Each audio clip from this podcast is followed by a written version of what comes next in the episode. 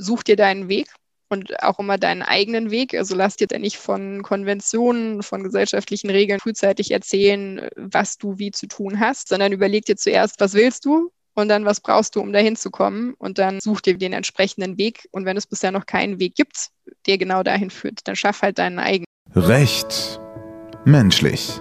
Dein Podcast für mehr Menschlichkeit, Lebensfreude und Persönlichkeitsentwicklung in der Juristerei mit Sina Burmeister und Elisabeth Vogel. Hallo und herzlich willkommen im Recht Menschlich Podcast. Mein Name ist Elisabeth Vogel und ich freue mich sehr, heute ein interessantes Interview mit einer echten Powerfrau mit dir zu teilen. Sina und ich haben nämlich mit Dr. Nadja Haraschein gesprochen. Nadja ist die Gründerin von Breaking Through und Breaking Through, falls du es noch nicht kennst, ist eine Plattform, die Juristinnen dabei unterstützt, mutig ihre eigene Karriere zu gestalten. Check sie super gerne einmal aus. Du findest dort Porträts von spannenden und erfolgreichen Juristinnen, Events und vor allem, und das finde ich ganz besonders spannend, kannst du dir eine Ratgeberin vermitteln lassen. Also wenn du eine Frage zu deiner Karriere hast, stellt Breaking Through den Kontakt zu einer Juristin her, die sich die Zeit nimmt, mit dir über deine Frage zu sprechen.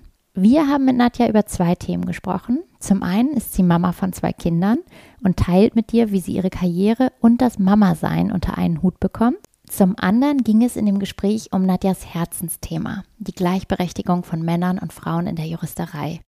Nadja erklärt uns, woran es liegt, dass noch immer viele der höheren Positionen schwerpunktmäßig von Männern besetzt werden, was du als Frau dagegen tun kannst und wieso das Thema Gleichberechtigung häufig auch für Männer sehr herausfordernd ist. Also, liebe Männer, schaltet nicht sofort weg. Ich bin mir sehr sicher, dass dieses Thema für euch ebenso relevant wie auch interessant ist. Also, lass uns direkt reinstarten. Ganz viel Spaß mit dieser Folge.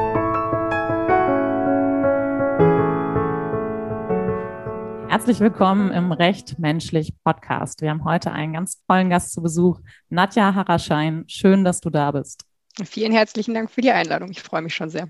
Wir haben am Anfang unseres Podcasts immer starten wir mit einer Frage, die so ein bisschen untypisch ist, aber glaube ich zu uns ganz gut passt. Wofür bist du heute ganz besonders dankbar?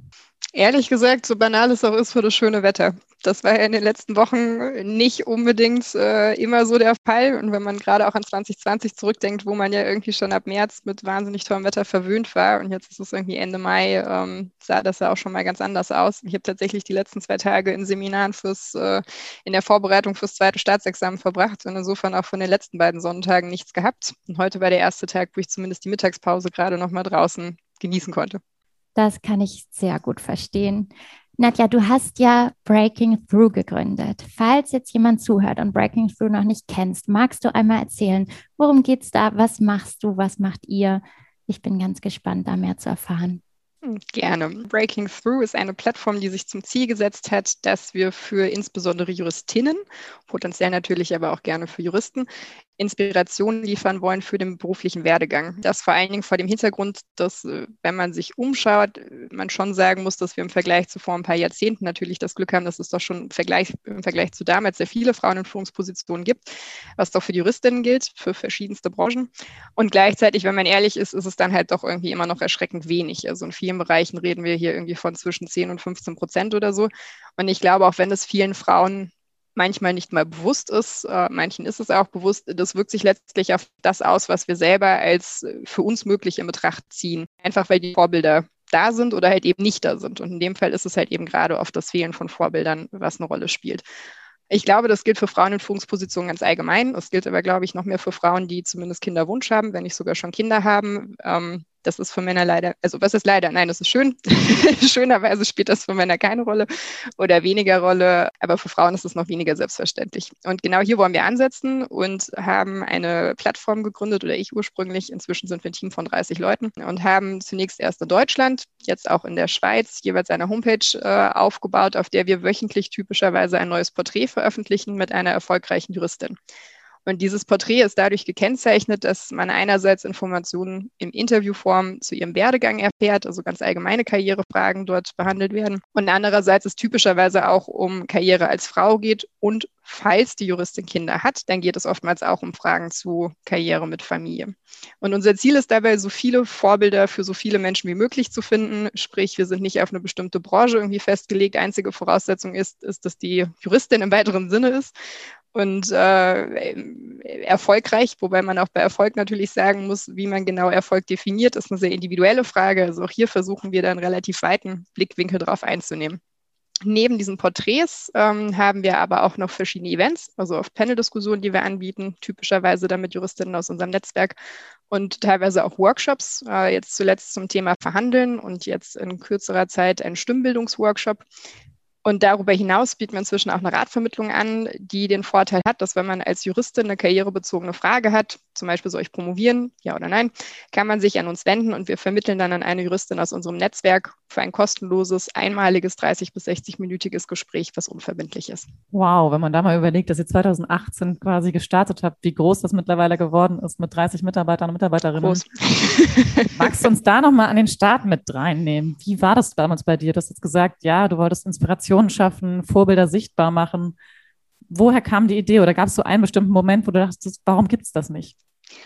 Es gab tatsächlich nicht den einen Moment. Das waren ganz viele Sachen, die da zusammenkamen. Äh, einerseits bei mir selbst so ein bisschen irgendwann diese Desillusionierung. Ich dachte früher eigentlich immer, das Thema gibt es heute gar nicht mehr, Gleichberechtigung und so weiter. Das äh, hat sich schon längst geklärt und man ist ja auch meistens von den Eltern so erzogen worden oder viele, so wie ich, ähm, dass es eigentlich immer hieß, es gibt keine Unterschiede.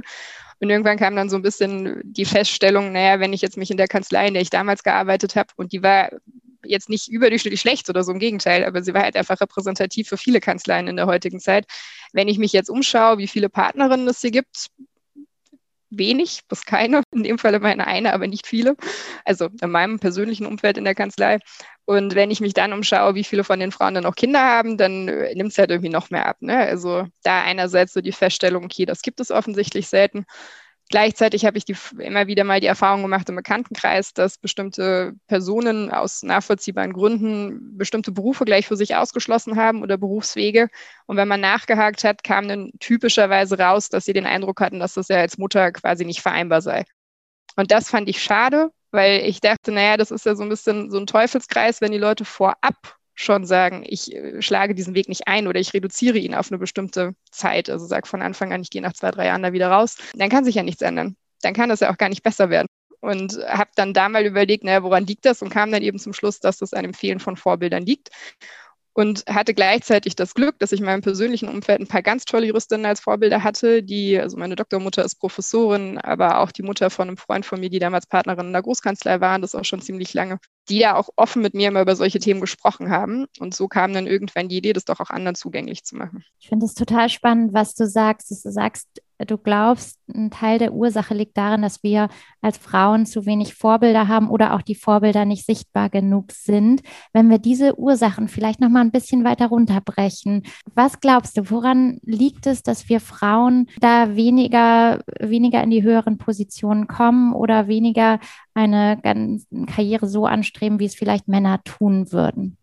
Also ich persönlich glaube, dass das ein Konglomerat von Gründen ist, das wahnsinnig komplex ist und dementsprechend verstehe ich Breaking Through da auch nur als ein kleines Mosaik. Letztlich, glaube ich, spielen da sowohl, wie schon gesagt, das Fehlen von Vorbildern eine große Rolle. Ne? Einfach dieses Gefühl, wenn wenn man wenig Personen sieht, mit denen man sich identifizieren kann. Und natürlich spielt da nicht das Geschlecht immer zwangsläufig die einzige Rolle oder die alles entscheidende Rolle, aber Geschlecht kann eine Rolle spielen in dieser Frage. Ähm, oder eben auch Lebensrealität. Also wie sehr kümmert sich die Person dann tatsächlich zum Beispiel um die Kinder, die da in der Führungsposition ist? Kann ich mich mit dieser Rolle damit auch dann identifizieren? Ich glaube, dass das schon mal einen sehr großen Einfluss hat. Davon abgesehen glaube ich, dass die gesellschaftlichen Rollenerwartungen da auch eine riesige Rolle spielen. Also ich habe Männer erlebt, die selber eigentlich gar keine Freude am Arbeiten hatten. Und trotzdem war für sie klar, sie müssen später arbeiten oder sie sind diejenigen, die später arbeiten. Ihre Frau soll doch bitte zu Hause bleiben, weil sie selber das als Kind toll erlebt haben oder als toll wahrgenommen haben, dass ihre Mutter zu Hause geblieben ist was ja an und für sich auch total schön ist. Aber wenn man selber dann auch gesagt hat, warum bleibst du denn da nicht zu Hause? Nee, das geht mit dem männlichen Selbstwertgefühl nicht zusammen sozusagen. Ne? Also einerseits machen es Männer da schwierig Und andererseits macht die Gesellschaft das Frauen auch schwierig. Und da ist, glaube ich, heute ja schon fast für Mütter die schlimme Krux oder auch Nicht-Mütter. Ich glaube, gefühlt machen es da alle Frauen irgendwie falsch. Ne? Also den Frauen, die keine Kinder haben wollen, sagt man irgendwie nach, das ist doch irgendwie komisch. Die Frauen, die Kinder haben wollen oder haben, das sind dann die, die keine Karriere machen wollen angeblich. Oder sie wollen dann halt eben doch Karriere machen und geben für ihre Karriere alles. Und dann wird ihnen nachgesagt, sie sind schlechte Mütter. Oder sie versuchen beides, da werden sie beiden nicht gerecht. Also diese Rolle, das ist da irgendwie gar nicht wirklich zu realisieren. Und da spielt, glaube ich, jetzt der nächste Punkt mit rein. Ich glaube, dass in Deutschland vor allen Dingen die berufliche Erwartung nach wie vor darauf ausgelegt ist, dass eigentlich einer zu Hause bleibt. Also zumindest für viele der klassischen Karrierewege gilt eigentlich, das funktioniert in dem Moment, wo einer sich zu Hause Fulltime um Kinder, Haushalt etc. kümmert, wenn man das hat man ist in der Gesellschaft inzwischen weiter dahingehend, dass die meisten sich einig sind, dass Frauen das natürlich auch anstreben können und grundsätzlich natürlich auch erreichen können. Aber die Arbeitswelt hat sich da nicht verändert. Und gleichzeitig sind wir nicht an dem Punkt, wo wir sagen, es ist heute üblich oder normal, in Anführungszeichen, dass auch Männer diese Rolle übernehmen und für ihre Partnerin zu Hause bleiben. Also ich glaube, auch das spielt da wieder eine Rolle. Gleichzeitig spielt, glaube ich, das Fehlen von Vorbildern jetzt nicht nur eine Rolle bei den Frauen, sondern überhaupt bei den Leuten, die in den Entscheiderpositionen sind. Also da gibt es ja auch immer wieder Studien zu, die sagen, dass die meisten Menschen dazu geneigt sind, einfach aus menschlichen Gründen, ähm, dass man quasi Minimis fördert. Das heißt, die Menschen, mit denen man sich selbst eben auch sehr viel identifizieren kann. Und solange das halt Personen sind, die darüber entscheiden, wer Karriere macht, die sich dann üblicherweise auch wieder mit kleinen Minimis, die meistens männlich sind, der vielleicht sich eben nicht um ihre Familie parallel kümmern oder so, weil das immer die Partnerin zu Hause übernommen hat dann haben wir auch da wieder ein Problem, ne? weil da kommt es ja auch oft schon dazu, dass Frauen auch schon so früh nicht mehr gefördert werden, dass auch solche Sachen wie, ob sie tatsächlich für ihre Familie, für die Arbeit weniger verfügbar sind, gar keine Rolle mehr spielen, sondern allein die Annahme, dass da eine Frau ist, die im gebärfähigen Alter ist oder die gerade geheiratet hat, ja, die wird jetzt eh schwanger. Und dann, wenn sie schwanger wird, dann kommt sie eh nicht mehr zurück oder nicht wirklich oder und so weiter. Ne? Und dann investiert man in die Frauen vielleicht schon gar nicht mehr so viel. Und wenn die Frauen wiederum nicht genug investiert wird, dann hat man hinterher auch handfeste Gründe, um zu sagen, naja, die männlichen Kollegen wurden doch schon, die haben schon die und die Erfahrungen gesammelt, die waren schon beim Mandanten, die haben schon dies und das gemacht und die Frauen halt noch nicht. Und so wird das Ganze dann halt immer perpetuiert letztlich. Also ich glaube, auch das ist nur ein Ausschnitt. Aber total spannend und auch plausibel. Und ich fände jetzt total interessant, mal über Lösungen nachzudenken, gar nicht unbedingt in gesellschaftlicher Form, ne, weil da muss ganz, ganz viel passieren natürlich. Aber wenn jetzt jemand zuhört, eine Frau zuhört und sagt, was kann ich denn tun? Hast du aus der Erfahrung deiner zahlreichen Interviews mit ganz tollen Frauen Lösungsideen? Was kann jede einzelne Frau tun, um ja da vielleicht auch irgendwann zum Vorbild zu werden? Also ich glaube, man kann da in zweierlei Richtung denken. Ich glaube, man kann einerseits sich fragen, was kann ich für mich selbst und meine eigene berufliche Entwicklung tun, so sehr ich daran interessiert habe. Und andererseits kann man sich fragen, was kann ich tun, damit es für Frauen insgesamt besser wird. Und ich glaube, wenn es um den ersten Punkt geht, dann äh, sollte man sich im ersten Schritt mal darüber klar werden, was möchte ich eigentlich? Also erstens, was möchte ich beruflich? Was kann ich mir da potenziell vorstellen? Wo will ich dahin? Habe ich mich auch eigentlich auch schon mal mit weitergehenden Karrierealternativen auseinandergesetzt, so es mich interessiert. Einerseits und andererseits, wo will ich auch privat hin? Also auch schon mal so Weichenstellung, wie will ich überhaupt Kinder haben oder nicht? Ich glaube, wenn nicht, dann sind manche Fragen vielleicht einfacher, aber so oder so spielt dann natürlich auch die Partnerwahl eine große Rolle. Ne? Ähm, und ich glaube, auch das ist was ganz Entscheidendes an der Stelle. Auch da, das muss natürlich jeder für sich selbst entscheiden oder so. Aber wenn man weiß, das Thema ist einem wichtig, dann lohnt es sich, glaube ich, das irgendwie ganz am Anfang direkt auf den Tisch zu packen und damit gar nicht zu warten und dann irgendwie schon so sehr in der Beziehung drin zu hängen, dass man irgendwie Hemmungen hat zu sagen, na gut, unsere Lebensentwürfe entscheiden sich so sehr, dass ich jetzt hier abbreche, sondern im Zweifel vielleicht dann sogar geneigt ist, sich eher anzupassen. Ähm, insofern glaube ich, sind das ganz wichtige Punkte. Und andererseits, glaube ich, lohnt es sich auch, sich eben auch nach Vorbildern gezielt umzusehen. Also auch sehr genau zu gucken, in was für ein Arbeitsumfeld begebe ich mich da eigentlich. Wer sind da meine Vorgesetzten? Oder wer sind auch mein, meine Kollegen und Kolleginnen und wie ticken die eigentlich auch in solchen Fragen? Ich glaube, sowas kann schon helfen. Wenn es jetzt wiederum darum geht, Frauen im Allgemeinen sozusagen, und ich glaube, das ist ein Aspekt, den man auch nicht vernachlässigen sollte. Erstens, man kann versuchen, seine eigenen Unconscious Bias abzubauen. Ich glaube, das komplett abzulegen ist sehr schwierig bis unmöglich vielleicht sogar. Frauen tragen genau dieselben Unconscious Bias wie Männer in sich. Das wird auch in Studien immer wieder nahegelegt, aber ist ja letztlich nicht verwunderlich. Ich meine, wir sind ja genauso sozialisiert wie Männer. Insofern wüsste ich nicht, warum da zwingend ein Unterschied sein sollte. Und jedenfalls deshalb lohnt es sich, glaube ich, die eigenen Glaubenssätze da immer wieder zu hinterfragen und auch da gerade auch bei Frauen. Aber man sollte das auch breiter denken und nicht nur auf Frauen beziehen ähm, immer wieder hinterfragen, ob man die Leistung nicht vielleicht doch gerade versehentlich unterschiedlich bewertet. Außerdem kann man immer wieder sich überlegen, wie kann ich andere Frauen nachziehen. Ich glaube, das lohnt sich auch. Und da auch wirklich, gerade wenn man schon ein bisschen Erfahrung mitbringt oder so, sich im Kollegium umgucken, sind da vielleicht jüngere Frauen, die irgendwie mit gerade vielleicht auch irgendwie dem Problem kämpfen, dass man aufgrund von Unconscious Bias sie weniger ernst nimmt oder so. Wie kann ich denen unter die Arme greifen? Kann ich denen als Gesprächspartnerin zur Verfügung stehen und ähnliches? Ich finde diesen zweiten Punkt, den du jetzt angesprochen hast, unfassbar schön, sich selbst mal zu fragen, wo kann man womöglich auch andere unterstützen? Also, also im Alltag, aber tatsächlich auch, glaube ich, in größeren Situationen und tatsächlich hat ja jeder einfach schon einen gewissen Erfahrungsschatz, ganz gleich, wo er gerade, er oder Absolut. sie gerade steht und da zu gucken, was habe ich aus diesem Erfahrungsschatz halt schon weitergegeben, welche Herausforderungen habe ich schon gelöst vielleicht oder zumindest schon ein paar Ideen entwickelt, wie kann ich das womöglich mit jemandem teilen, sei es als Referendarin dann einer Studentin gegenüber oder halt als Anwältin und Referendar oder Referendarin gegenüber. Und das ist schon unfassbar wichtig, glaube ich, weil meines Erachtens sind wir auch alle immer ein Stück Menti und Mentor gleichzeitig auch in derselben Konstellation, weil man doch ja immer wieder auch voneinander gegenseitig lernen kann und wie schön in diesen Austausch zu kommen und sich einfach diese Frage mal ganz bewusst zu stellen, was kann ich vielleicht heute geben, den Menschen, mit denen ich zusammenarbeite, denen ich begegne, insbesondere im juristischen Kontext. Und ich glaube, das ist auch gar nicht unbedingt zwingend auf Frauen beschränkt, sondern eben eigentlich generell gesagt. Und da würde mich jetzt nochmal interessieren, weil dieses Thema ja auch Frauenförderung, gegenseitige, ja auch weibliche Unterstützung. Ich meine, wir wissen das alle, dass es definitiv erforderlich ist und auch sehr, sehr wünschenswert. Ich erlebe das oft, dass es dann auch gerade bei manchen Männern eher auf Abwehrreaktionen stößt, weil es halt so dieses Gegeneinander ausspielen mit sich bringt. Da mal meine Frage an dich. Wie können wir da einen anderen Ansatz wählen, dass sich Männer genauso eingeschlossen fühlen, zum Beispiel auch konkret Lust haben, Breakthrough kennenzulernen und das nicht nur als Frauenplattform wahrnehmen, sondern mehr es um eine Gesellschaft und auch ein Arbeitsleben geht, wo wir alle zusammen das gestalten und auch gleiche Chancen haben? Das finde ich eine sehr spannende Frage und ich finde es sehr spannend, dass du sie mir stellst, weil das eine Frage ist, die ich auch gerne anderen stelle. Vor allen Dingen vor dem Hintergrund, dass ich da selber ehrlich gesagt auch noch nicht die optimale Lösung für gefunden habe. Ich glaube letztlich, wie so oft im Leben, ist Kommunikation da eine große Sache. Und wahrscheinlich der, jedenfalls der beste Weg, den ich bisher sehe, sprich mit den Männern sprechen und versuchen, möglichst in einem ehrlichen, offenen Dialog mit ihnen dahin zu kommen, dass sie ein bisschen besser nachvollziehen können, dass es tatsächlich nach wie vor strukturelle Nachteile für Frauen gibt. Ja, ein Patentrezept dafür, dass man die Männer wirklich abholt und ihnen nicht das Gefühl gibt, dass sie jetzt gerade benachteiligt werden, weil es jetzt gerade viele Frauenförderungsmaßnahmen gibt und ähnliches habe ich leider noch nicht gefunden. Ich verweise da oft auf Statistiken.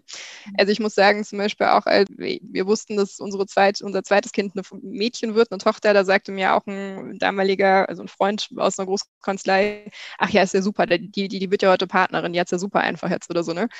Wo ich dann immer sage, naja, schaut euch mal die Statistiken der letzten Jahre an, da hat sich irgendwie in den letzten zehn Jahren nicht wirklich was verändert. Also jedenfalls auch jetzt nicht in den letzten eins, zwei, drei Jahren, wo man über das Thema viel spricht. Ich sehe bisher überhaupt nicht, dass sich da viel verändert hätte. Ne?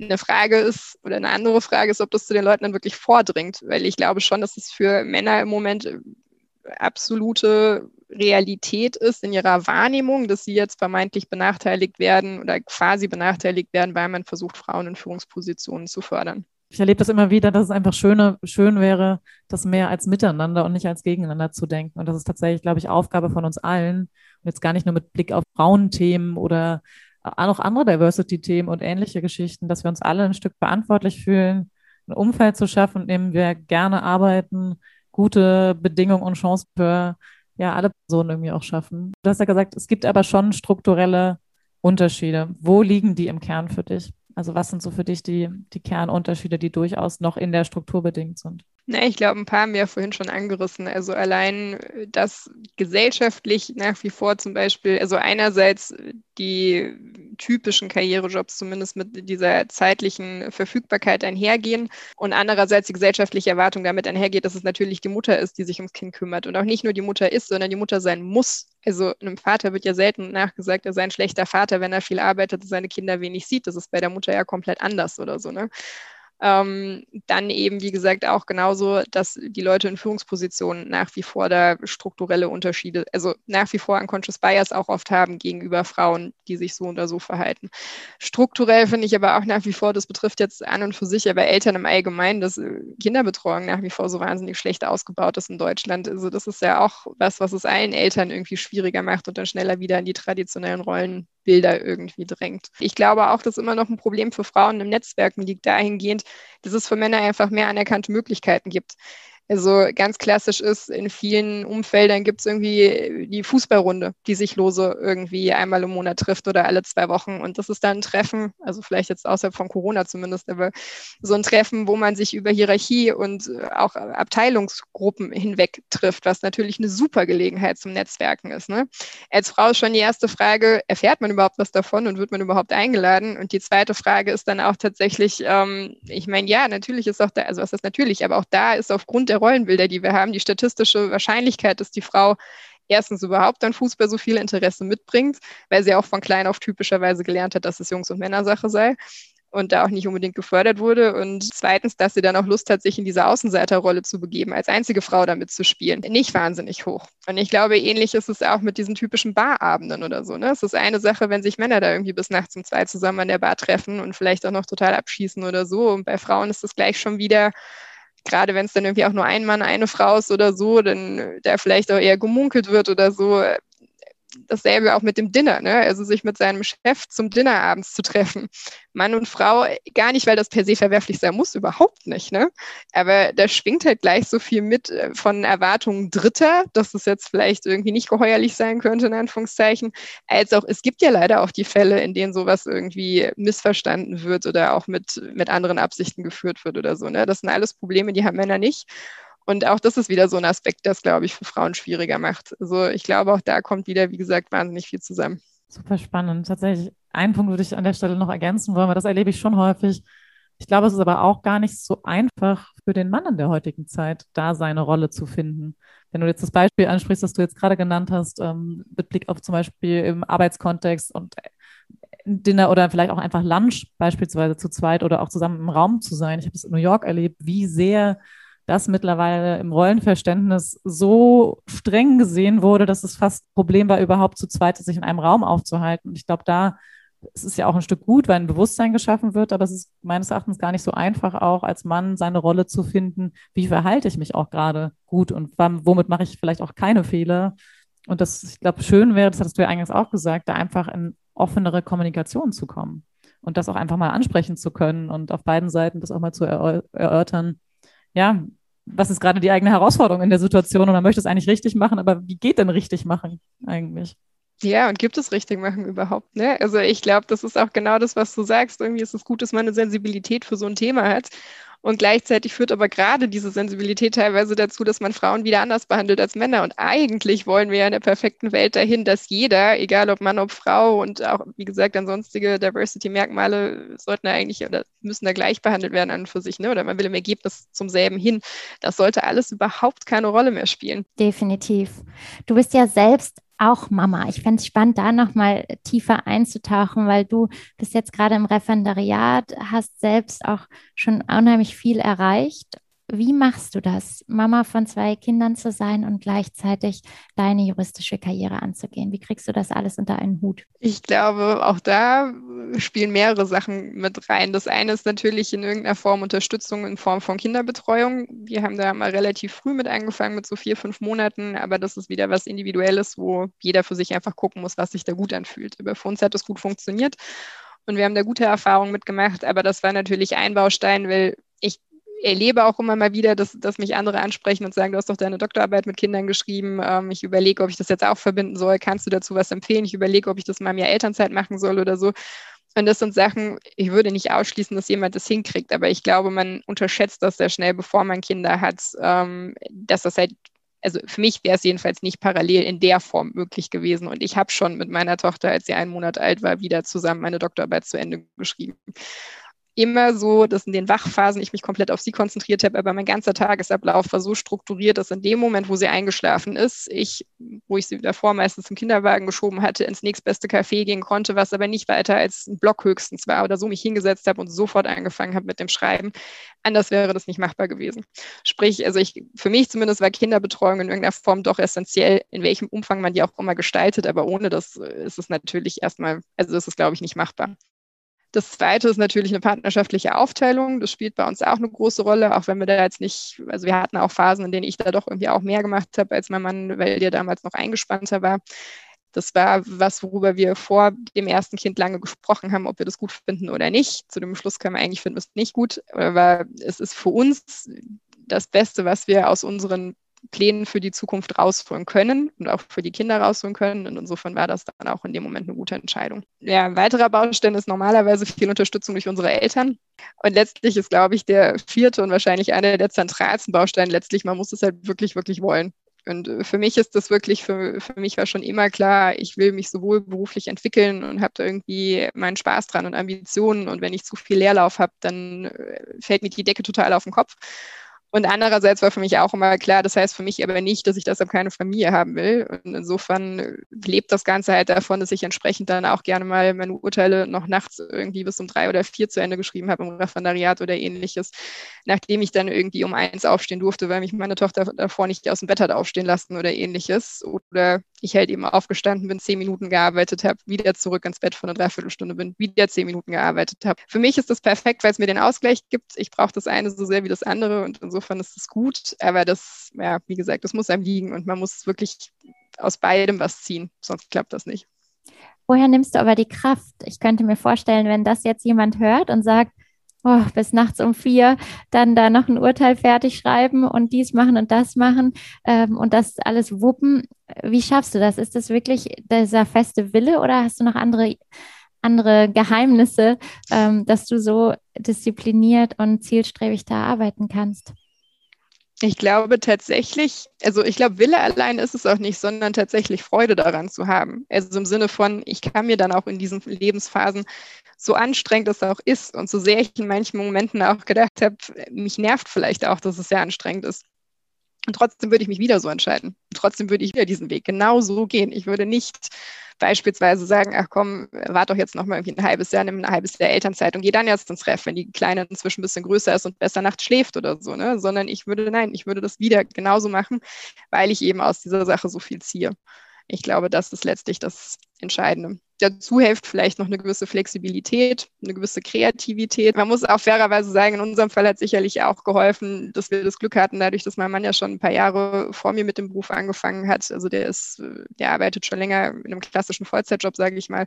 Und dementsprechend waren jetzt auch die finanziellen Mittel da, sich zum Beispiel ein Online-Repetitorium oder sowas noch zuzulegen. Das heißt, ich habe zum Beispiel in den Phasen vom Ref, in dem meine Tochter noch so klein war, dass ich permanent mit ihr, oder lag nicht am Alter, das war einfach ihre Art und Weise zu schlafen in der Phase, wo sie mich immer wieder ins Bett zurückgeholt hat. Ich habe mir dann damals, weil sie ja an und für sich die Augen zu hat und damit zufrieden war, solange ich da war, dann halt immer daneben ein Tablet gelegt und äh, mit Kopfhörern dann halt das Online-Repetitorium gehört oder gesehen und dadurch halt mich auf die AG vorbereitet, die am nächsten Tag stattgefunden hat. Wenn man solche Möglichkeiten hat, dann hilft es natürlich ungemein. Ne?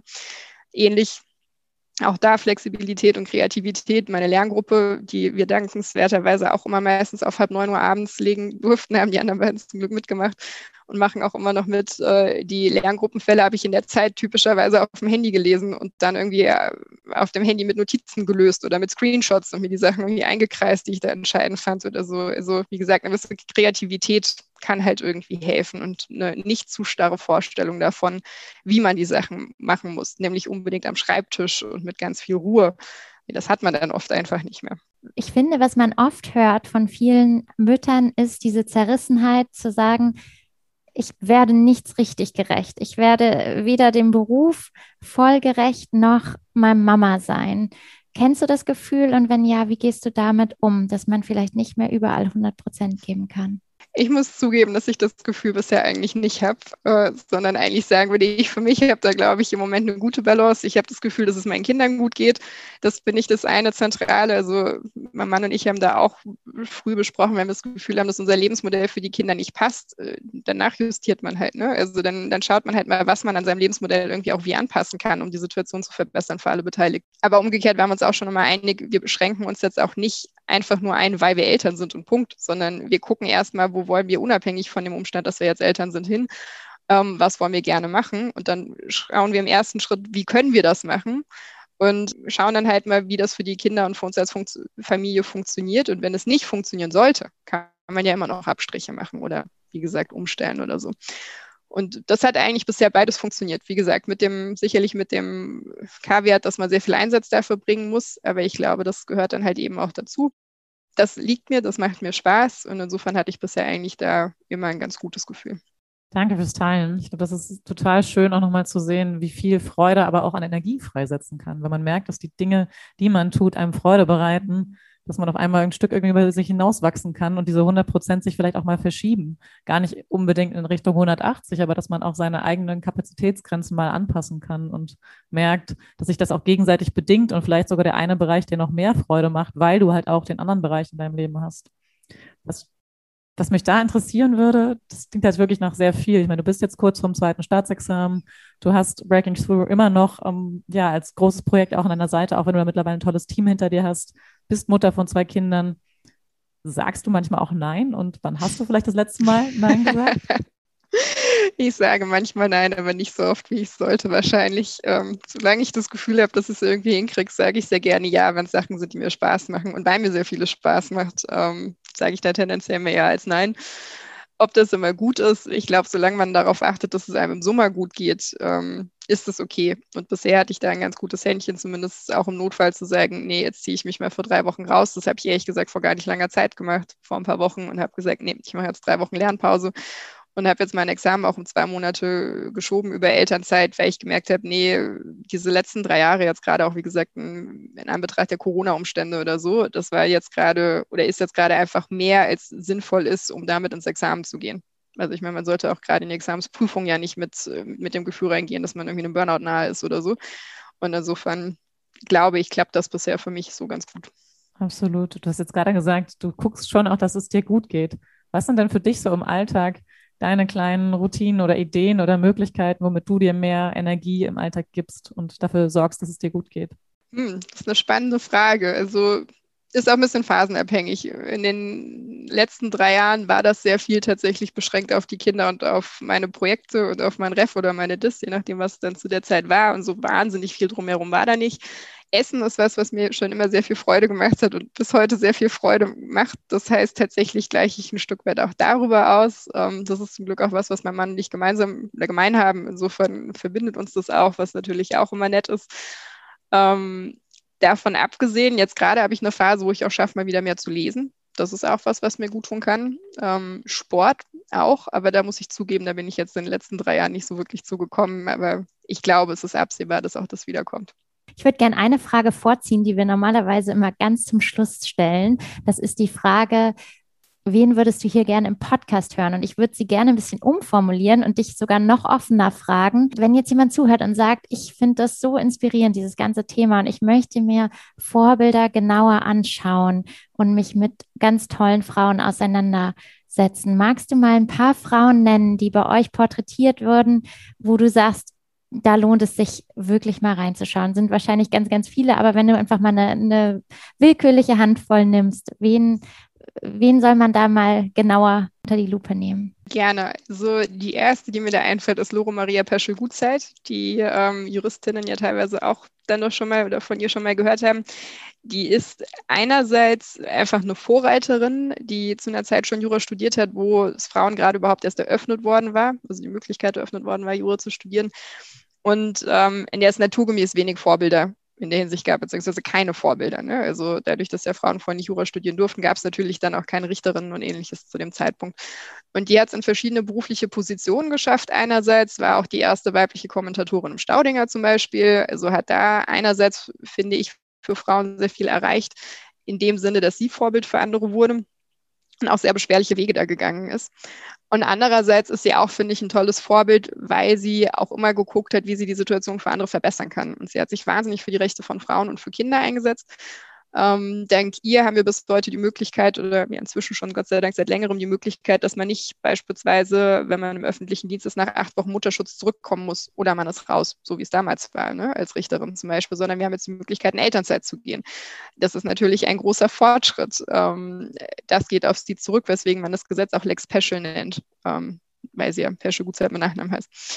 Auf der anderen Seite hat sie auch mit durchgesetzt, dass man zum Beispiel seine Kinder nicht mehr schlagen darf oder dass Vergewaltigung in der Ehe eben auch als Vergewaltigung strafrechtlich gilt. Das ist ja auch erst was in den, was, was in den 90er Jahren überhaupt erst verändert wurde, gesetzlich in Deutschland. Also sie hat da sehr, sehr viel erreicht und hat auch eine Biografie darüber geschrieben die lohnt sich auf jeden Fall, meiner Meinung nach. Also ich habe sie sehr gerne gelesen und habe auch das Interview mit ihr sehr gerne geführt. Eine andere Juristin, die ich auch noch ganz toll finde, ist Dorothee Ruckteschler.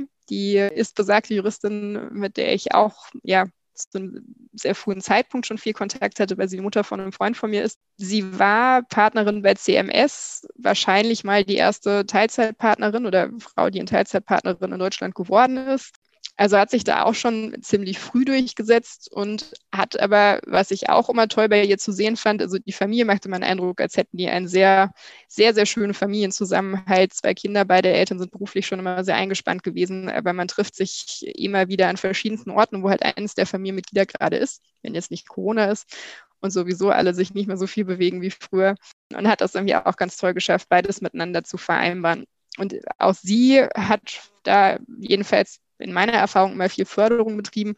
Sprich, sie hat mir nach meinem ersten Examen schon angeboten, dass ich mit ihr mal so ein Thema, also mal einen Abend verbringen kann und sie ausfragen kann zum Thema Vereinbarkeit, Karriere als Anwältin in der Großkanzlei und ja, eben mit Familie, wie sie das damals so gehandhabt hat. Der hat sie mich tatsächlich einen Abend zu sich nach Hause eingeladen damals und hat sich nach der Arbeit dann noch mit mir getroffen und sich da sehr ausführlich mit mir unterhalten. Sie hat mit mir sehr früh ein Gespräch geführt, als ich überlegt habe, Breaking Food zu gründen und damals noch so ein bisschen Zweifel hatte, ob wir Juristinnen finden, die sich die Zeit dafür nehmen. Das hätte ja auch sein können, dass alle Juristinnen sagen, ach, so tolle Idee, aber tut mir leid, ich bin total viel beschäftigt, was sie ja auch alle sind. Dafür habe ich keine Zeit. Deswegen hat mich da ihre Meinung sehr, äh, sehr interessiert. Und sie hat in diesem Gespräch tatsächlich auch den Impuls zu den Events gegeben. Also die Idee kam eigentlich von außen, von ihr. Weil sie sagte damals, du hattest ja so ein Gespräch, wie wir damals geführt haben, zum Thema Vereinbarkeit. Wenn du glaubst, dass das noch andere interessiert, du kennst ein paar Studentinnen, da hast ein paar Freundinnen, sag Bescheid, wenn ich denen auch was erzählen soll. Das mache ich gerne mal in einer größeren Runde. Und das war so der Impuls, wo ich dachte, stimmt, das ist ja so eine gute Idee, das einfach mal in einer größeren Runde zu machen. Aber das kann man ja echt mal mit der Uni zusammen aufziehen. Habe ich noch nie gesehen. Und dann am besten auch gleich mit mehreren. Also so haben wir es dann auch gemacht mit fünf oder beziehungsweise sogar sechs Anwältinnen aus verschiedenen Kanzleien, damit man auch verschiedene persönliche Blickwinkel darauf bekommt. Aber letztlich hat sie da, wie ihr merkt, halt auch zu Breaking Through sozusagen sehr viel beigetragen. Und sie ist auch bis heute da immer noch dem Projekt sehr verbunden, wofür ich sehr dankbar bin. Und die letzte, die ich jetzt an der Stelle hier noch benennen würde, wäre Anna Massa, mit der ich auch offenlegen musste, dass ich im Moment für sie arbeite, wobei man auch sagen muss, äh, ich arbeite für sie, weil sie für mich so eine Inspiration war. Ich habe sie vor zwei Jahren kennengelernt und dann auch interviewt und wir sind seitdem immer in Kontakt geblieben und auch bei ihr, ich finde ganz toll, wie sie immer ihren eigenen Weg geht. Also auch schon immer gesagt hat, so, sie hält nichts von Präsenzzeiten, findet sie überflüssig und überbewertet. Wann und wie arbeitet, ist mir völlig egal. Ich habe einen hohen Anspruch. Ich möchte die Sachen pünktlich haben, aber davon abgesehen, äh, ja, könnt ihr arbeiten, wann und wo ihr wollt. Und da hat sie auch tatsächlich jetzt in der Station, also habe ich jetzt hier in der Station gemerkt, auch das gehalten, was sie mir davor gesagt hat und lebt das komplett so. Für sie war schon immer klar, dass sie nach Hause zu ihren Kindern geht, irgendwie zum Essen und danach halt wieder weiterarbeitet, aber dass sie das auch um sechs macht und dass sie das auch schon vor Corona um sechs gemacht hat und auch schon bevor sie Partnerin war oder so. Also Sachen, die auch nicht für jeden selbstverständlich sind. Und gleichzeitig erlebe ich eben auch bei ihr, wie gute Förderung aussehen kann. Und insofern, auch sie wäre eine Person, von der ich sagen würde, sie ist sicherlich interessant, um mit ihr ein Gespräch zu hören oder was über sie zu lesen. Du hast gerade gesagt, von ihr erlebe ich auch, wie gute Förderung aussehen kann. Wie sieht denn für dich gute Förderung aus? Ich finde, Förderung heißt einerseits Leuten was zuzutrauen und Leute auch zu fordern und ihnen da auch die Möglichkeit zu geben, sich zu beweisen und zu wachsen. Und andererseits aber eben auch zu gucken, wo kann ich Leute mitnehmen. Also im Prinzip so ein bisschen das, was ich vorhin ja schon mal angesprochen habe, sie gefragt hat, was, also wenn sich jetzt jemand als Frau fragt, was kann ich denn tun? Die im Prinzip genau das machen. Ob jetzt konkret mit der Zielsetzung das so zu machen oder nicht, weiß ich gar nicht. Aber darauf kommt es ja auch gar nicht an. Letztlich ist es das, was sie macht. Also Um ein Beispiel zu nennen, ich habe mit ihr zusammen in meiner Station zwei Aufsätze veröffentlicht, die für mich beide sehr, sehr toll waren. Aber was dann auch wiederum typisch Anna ist, würde ich sagen, ist äh, beim zweiten Aufsatz dann zu sagen, ach, pass auf, davon hast du eigentlich so viel gemacht, komm, wir nehmen dich jetzt als, nenn dich an erster Stelle und mich an zweiter Stelle. Das ist was, das habe ich sonst bisher noch nie irgendwo erlebt das braucht, finde ich, ja auch eine gewisse Größe und auch ein gewisses Selbstbewusstsein, um zu sagen, natürlich kann ich das ab, wenn ich dann nicht an erster Stelle stehe, obwohl ich die Partnerin bin. Und genau das hat Anna aber auch. Und das macht gleichzeitig natürlich auch in der Wirkung was aus. Ne? Und insofern ist auch das wiederum eine Förder, Maßnahme sozusagen. Ne? Aber sie meldet sich auch regelmäßig mit, also sei es jetzt mit beruflichen Tipps sozusagen, hier, da ist irgendwie gerade die, die äh, interessante Position offen für ein bestimmtes Amt, interessiert dich das, als auch mit persönlichen Buchtipps. Ich finde auch, das kann Förderung sein. Also das kann ganz vielfältig aussehen. Großartig. Ich liebe gerade an unserem Gespräch, dass so dieses gemeinsame Miteinander stark rauskommt und gerade auch kein Konkurrenzdenken. Ich finde, manchmal wird Frauen das nachgesagt, dass wir uns immer gegenseitig als Konkurrentin sehen und so ein bisschen stutenbissig sind. Und ich finde, dieses Gespräch ist ein sehr schöner Impuls für alle, die zuhören, dass das Quatsch ist, dass wir da keine Angst haben brauchen, dass nicht genug Platz für alle da ist. Ich glaube, dass wir zusammen mehr stärker sind sozusagen. Ne? Also jetzt auch unabhängig vom Geschlecht und so weiter. Ne? Das kann man auch völlig losgelöst vom Geschlecht sagen. Wenn man sich gegenseitig unterstützt, dann ist, glaube ich, die Chance, dass beide weiter wachsen, höher, als wenn beide für sich alleine weiter wachsen wollen. Absolut. Und ich glaube tatsächlich, dann macht es auch noch mehr Spaß dann ist man nicht auf sich alleine gestellt, sondern wirklich in einem Team, arbeitet zusammen und gestaltet Dinge neu zusammen und inspiriert sich gegenseitig. Ich würde sagen, so schön es ist, wir kommen zum Abschluss, oder? Hast du noch vorher was anderes aus dem liegt mir noch eine Frage so auf der ja, Seele. Weil hau sie raus. Du hattest gerade so schön gefragt, um welche Inspiration mit Blick auf konkrete Personen. Mich würde mal interessieren, du hast ja auch diverse Interviews in den letzten Jahren geführt. Was ist dir so inhaltlich hängen geblieben, wo du sagst, wow, das waren echt so zwei, drei Tipps oder Erkenntnisse für dich selbst, die du mittlerweile in dein Leben integriert hast und danach auch ein Stück lebst? Das ist auch eine spannende Frage. Also was mir jedenfalls im Ohr geblieben ist, ist auch von Loro Maria Peschel-Gutzeit, die sagte, sie hat für sich Chancen auch immer ein Stück weit als Verantwortung wahrgenommen. Im Sinne von, sie findet, wenn man sich zumindest darüber beschwert, dass Frauen bestimmte Sachen noch nie gemacht haben oder bestimmte Möglichkeiten nicht bekommen haben, dann kann man die Möglichkeit schlecht ablehnen. Also auch mit dem, mit der Begründung, man selber traut sich das in dem Moment nicht zu oder so. Sowas schied für sie dann aus. Und sie schildert in ihrer Biografie eigentlich auch sehr ausführlich, wie sehr sie mit dieser Kommentierung des Staudingers zwischendurch gehadert hat. Also mit dem Gefühl, dem vielleicht gar nicht gerecht zu werden oder so. Und letztlich aber dann doch auch immer deshalb daran festgehalten hat, weil sie gesagt hat, sie sieht sich da quasi in der Verantwortung. Ich weiß gar nicht, ob ich das zu 100 Prozent für mich unterschreiben würde. Und ich finde auch, dass das nicht jede Frau so handhaben muss. Trotzdem finde ich es inspirierende Gedanken. Und ich glaube, ich für mich, also würde es, wenn ich die Zweifel hätte, wohl auch meistens ähnlich leben. Ja, in dem Moment, wo man es vielleicht ein Stück weit seine Ziele auch von sich loslöst und auf eine größere Ebene hebt, dann ist, gerade wenn wir vorhin die, die Müdigkeit, den Schlafmangel, die Zeitnot, all diese ähm, Herausforderungen anspricht, ist es vielleicht dann mal für einen Moment doch hinten anzustellen, weil man sagt, ja, aber ich habe ja vielleicht auch noch einen sogar ein bisschen tieferen Sinn dahinter für mich. Ja, absolut. Also ich glaube, ein Beispiel fällt mir sogar ein. Ich hatte mal eine Situation, in der ich gebeten wurde, um Vortrag zu halten für ein Unternehmen. Ich habe dann erstmal darüber nachgedacht, ob ich das Thema Vergütung anspreche oder nicht, weil ich oft auch schon Vorträge gehalten habe, für die ich keine Vergütung genommen habe. Aber das waren eben auch keine Unternehmen, sondern das waren dann eher, ich sag mal, wohltätige Organisationen mit einer ähnlichen Zielsetzung wie Breaking Through auch. In dem Fall habe ich dann auch gedacht, naja, das ist man wieder so ein bisschen beim Thema Gender Pay Gap. Letztlich, auch wenn es für mich persönlich jetzt völlig okay wäre zu sagen, ich nehme dafür kein Geld, letztlich ist es fatal, wenn es typischerweise die Frauen sind, die keine Vergütung fordern und gar nicht erst danach fragen. Und insofern habe ich mich dann dazu durchgerungen, obwohl ich es in dem Moment gar nicht so angenehm fand, dann doch explizit danach zu fragen und dann auch da weiter zu haken, als es dann hieß, nee, hatte man bisher noch nicht. Wobei man auch sagen muss, davor waren das alles interne Speakerinnen und insofern ja auch nochmal eine nicht ganz vergleichbare Situation. Und da dann tatsächlich eben auch mit Argumenten vorzutragen, ähm, warum das doch angemessen wäre und äh, das dann eben so durchzuziehen. Das hat funktioniert. Und das war aber auch genau was, wo ich dachte, es geht halt eben nicht nur um mich, sondern eben auch um eine größere Sache dahinter irgendwie. Richtig klasse. Hast du dich dann davor darauf vorbereitet? Also im Sinne von quasi verhandlungsstrategisch dir überlegt, wie du da rangehst? Ja, ein bisschen, aber es war letztlich überwiegend auch, also ich habe das mündlich einmal im Telefonat angesprochen, ob es das schon mal gab, dann hieß es, nee, gab es noch nicht. Aber weil das Thema schon mal auf dem Tisch war, hieß es dann, man könnte da aber natürlich auch mal nachfragen, ob es da irgendwie Richtlinien gibt, beziehungsweise ob das machbar wäre. Und dann habe ich das schriftlich nochmal angesprochen und habe dann aber tatsächlich auch eine Begründung dazu geschrieben. Und das war mit einer Begründung, die ich von Sheryl Sandberg, glaube ich, mal in ihrem Buch damals vor der Ewigkeit gelesen hatte, wo es eben hieß, man soll doch auch ruhig offen mit dem Gender Pay Gap argumentieren. Das hätte ich in einem anderen Kontext wahrscheinlich gar nicht unbedingt gemacht, aber es war auch ein Kontext, in dem es um Frauenförderung ging. Und das war ein Frauenevent, in dem es eben um Netzwerken für Frauen ging oder ja, im Speziellen durch Frauen. Und insofern fand ich, war das dann schon ein passender Anlass, um zu sagen, naja, ähm, ist ja gerade auch im, in, ja, vor dem Hintergrund des Gender Pay Gaps, der ja eben auch durch Vorträge und so weiter entsteht oder da genauso lebt wie in anderen Stellen auch, passt. Und habe das dann so aufgebaut und es hat dann aber auch recht schnell funktioniert, sodass ich zum Glück dann da gar nicht jetzt noch weiter diskutieren musste oder so oder keine Verhandlungssituation im wörtlichen Sinne hatte. Aber es hat sich gelohnt. Nadja, wir haben noch zwei Abschlussfragen übrig. Eine habe ich schon vorgezogen. Die erste Frage. Wenn du mit einem Fingerschnips eine Sache in der Juristerei verändern könntest, welche wäre das?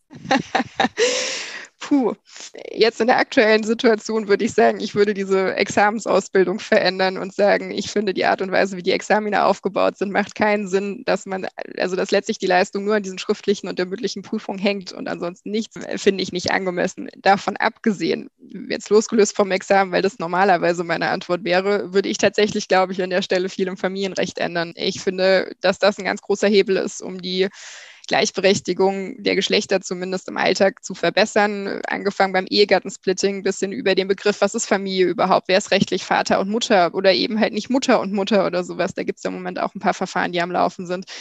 Also da würde ich in dem Bereich einiges äh, ja doch grundlegend überarbeiten, weil ich da der festen Auffassung bin, dass das die heutige Realität oft nicht mehr widerspiegelt. Großartig, ich danke dir. Die allerletzte Frage. Unsere Idee ist ja hier mit dem Podcast recht menschlich auch die Zuhörerinnen und Zuhörer zu inspirieren und ihnen Inspiration mit auf den Weg zu geben. Wenn du mal auf dein Leben schaust und auf das, was du vom Leben gelernt hast, das ist jetzt eine bisschen größere Frage. Was wären drei Learnings, man könnte auch sagen Lebensweisheiten, die du gerne unseren Zuhörerinnen und Zuhörern mit auf den Weg geben magst? Hm, spontan auch gar nicht so einfach zu beantworten. Ich glaube, ich würde tatsächlich sagen, sag niemals nie, aber im Sinne von sei offen, sei immer offen für Neues, sei immer offen dafür, neue Sachen kennenzulernen, die dir vielleicht auch Spaß machen. Also Sachen nicht von vornherein ablegen, sondern behalte dir da auch eine gewisse Neugier immer bei. Ähnlich, aber nicht ganz identisch, such dir deinen Weg und auch immer deinen eigenen Weg. Also lass dich da nicht von Konventionen, von gesellschaftlichen Regeln oder so frühzeitig erzählen, was du wie zu tun hast, sondern überleg dir zuerst, was willst du und dann, was brauchst du, um dahin zu kommen? Und dann äh, such dir, wie gesagt, der, den entsprechenden Weg. Und wenn es bisher noch keinen Weg gibt, der genau dahin führt, dann schaff halt deinen eigenen. Auch das ist, glaube ich, in vieler Hinsicht möglich. Und zum Schluss würde ich noch sagen, wenn es geht, bewahr dir immer eine gewisse Leichtigkeit. Das Leben soll ja irgendwie auch Spaß machen und egal, was man im Leben sonst so vorhat, das sollte auch immer an erster Stelle stehen, dass man gerne da ist, wo man jetzt gerade ist und am besten auch gerne mit den Leuten zusammen ist, die um einen sind. Und insofern sollte das auch immer im Vordergrund stehen. Und wenn man das Gefühl hat, nee, es macht einem jetzt gerade keinen Spaß, die Leichtigkeit geht völlig verloren, dann muss man sich überlegen, was man vielleicht auch ändern kann. Super schön. Und ehrlicherweise tatsächlich ein Thema, was wir gerade auch auf der Agenda haben, nämlich genau das, dass ab und zu auch mal wieder ein bisschen mehr Leichtigkeit reinkommen darf und sich das auch mhm. bewusst zu sagen, dafür darf man sich auch den Raum geben und tatsächlich dann auch mal was ändern, wenn man merkt, die geht einmal wieder abhanden. Dann, das hast du ja eingangs auch gesagt, die Freude ist halt doch der größte Motivator und die geht ja auch einher mit einer gewissen Leichtigkeit manchmal, manchmal gar nicht so leicht und doch einfach wahr und so wichtig, finde ich. Das glaube ich auch. Ist nicht immer leicht. und es ist auch nicht immer leicht, den Absprung sofort zu finden, wenn es mal nicht mehr passt, aber es kann klappen. Definitiv. Nadja, vielen Dank. Das war gerade ein wunderschönes Schlusswort, beziehungsweise drei wunderschöne Learnings auch als Schlusswort. Herzlichen Dank für deine offenen Worte, für das, was du gesagt hast. Ich glaube, dass das viele Frauen sehr, sehr ermutigen wird und hoffentlich auch viele Männer motiviert, in der Juristerei Frauen zu empowern und zu unterstützen. Und ja, einfach von Herzen danke. Auch von mir, und zwar nicht nur für heute, sondern auch für die ganzen letzten Jahre deiner Arbeit. Wirklich genial, dass du diesen Weg gegangen bist und auch da mutig gewesen bist, es einfach mal zu machen und in die Welt zu tragen. Danke. Vielen Dank auch für das spannende Gespräch.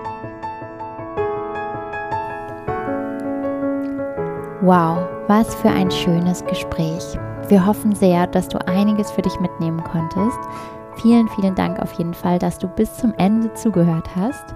Wir freuen uns sehr über deine Gedanken zur Podcast-Folge. Also, wenn du Lust hast, kommentiere sehr gern unter dem dazugehörigen Instagram-Post.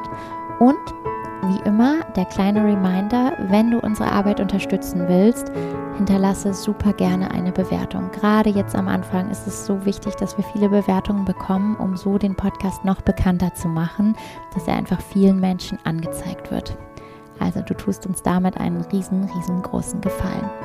Jetzt wünsche ich dir auf jeden Fall einen ganz besonders tollen Tag, Mittag, Abend, Nacht, je nachdem, wie spät es bei dir gerade ist. Und bis zur nächsten Folge.